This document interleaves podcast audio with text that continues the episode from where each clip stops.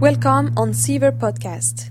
In this podcast, we will introduce the CFIT and CFIT Pulse and ECG belt, all new devices which monitor the horse's health and performance.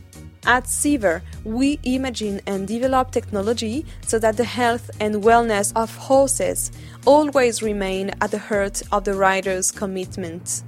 We believe that being able to back up one's riding feeling with concrete data provided by technology can only strengthen the link between a rider and his horse. Do ECG, fitness shape test, or performance V140 on V220 seem particularly technical to you? Do you ever feel a bit lost when assessing the evolution of your horse from one training session to another? Then listening to this podcast is warmly recommended.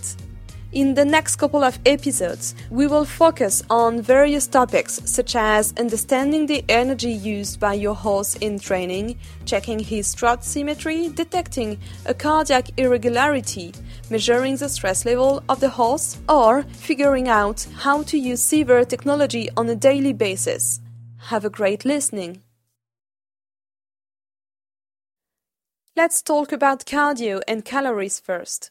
Checking that your horse is healthy should become a daily routine, almost a second nature. Thanks to the cardio calories section of our application, you will be able to detect the slightest discrepancy in order to react quickly. Measuring the heart rate is a method used in almost every sport, and yet it struggles to become more democratic in the equestrian world, especially at the amateur level, even when monitoring the horse's health and his performance appear useful and necessary. So, what is the regular heart rate of my horse? At rest, a healthy adult horse has an average heart rate of 30 to 45 beats per minute. It can go up to 74 foals. During training, the heart rate will increase when varying gaits and speed and can reach up to 240 beats per minute at the fastest canter.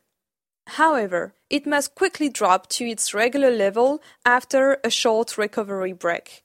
These data should be adjusted based on your horse and discipline. For example, an endurance horse will naturally have a lower heart rate at rest. Monitoring your horse's heart rate during each workout will give you an overall view of your horse's health. However, you should know that the maximum heart rate of a horse cannot be improved by training. You should always keep in mind that various parameters can affect the heart rate excitement, stress, fatigue, the ground, some early lameness, local pain such as an abscess, or even some sort of systemic disease. Why is it interesting for riders to know their horse's heart rate during training? The heart rate is the ultimate indicator of the effort provided by your horse and its intensity. The electrodes integrated inside your Seaver device will allow you to know the actual intensity of the exercise and thus to work on the physical condition of your horse. After three years of research and development, our heart rate measurement has been approved scientifically. By checking the home screen of your application, you will be able to know the heart rate of your horse in real time. That is to say, the number of heartbeats per minute at the very moment. After the training session, you will have access to a detailed chart of the evolution of the heart rate. Colors distinguish between different work intensities to help you make sure you are properly working your horse without altering his health. Each one of these five worked intensity grades relies on the horse's maximum heart rate. These thresholds can be adapted if you know your horses.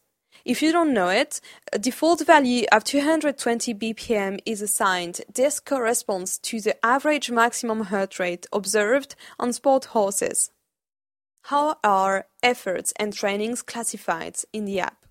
In addition to your horse's average and maximum heart rate for the session, the Seaver app also provides the time spent training according to five categories of worked intensities. Blue and green colors represent a light intensity of work. This usually corresponds to some recovery periods or quiet activity. The yellow color identifies a medium intensity of work, which is mostly basic flat work that is essential in the sport horse's regular training. It could also be named cardio training. The high intensity of work is characterized by the orange color, while a maximum intensity of work is highlighted in red. Be careful not to reach this level too often to prevent from overtraining. These data will allow you to make sure you are properly and sufficiently training your horse. Some too intense training on the cusp of the horse's own physical limits can cause serious diseases that will be associated with an eventual decrease in performance. On the contrary, any too low intensity training will not improve the horse's health, but might be important for his recovery, for example. As always, finding the right balance is the key of success. How can I assess my horse's evolution? By monitoring your horse's heart rate, it becomes possible to get an overview and to value his progression. A great way to do it is to complete the same exercise with your horse four weeks apart using the exact same patterns speed, duration, recovery time, number of series and repeats, etc. And then compare the heart rate.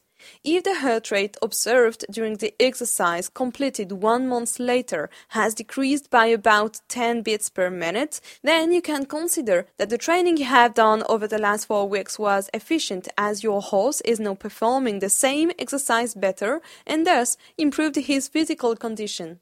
Let's take a concrete example of an amateur jumping rider. Walking out of the arena after a jumping course, the rider decides to check his horse's heart rate after two minutes walking. It is 110 beats per minute. Three weeks later, on another show but after a course of the same difficulty level, the rider sees that his horse's heart rate after two minutes walking is now 100 bpm.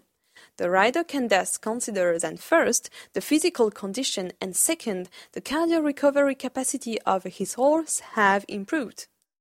How useful is it to know the number of calories burned by the horse over a training session?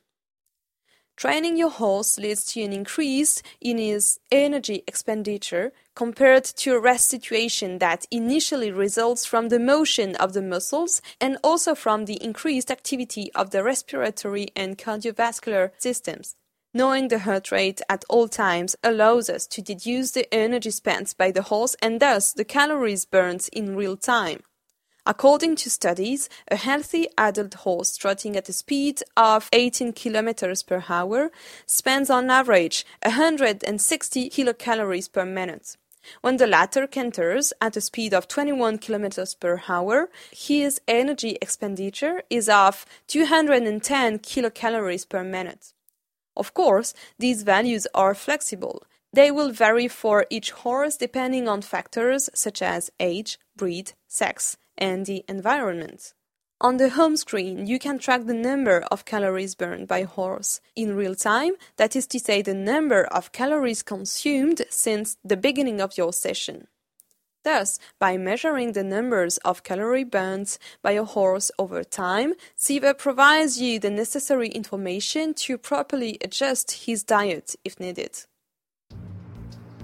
If you want to dive further into Seaver technology, if you're looking forward to purchasing one of our devices, or if you just wish to learn more about horses' wellness and performance, visit our website and follow us on social networks. See you soon!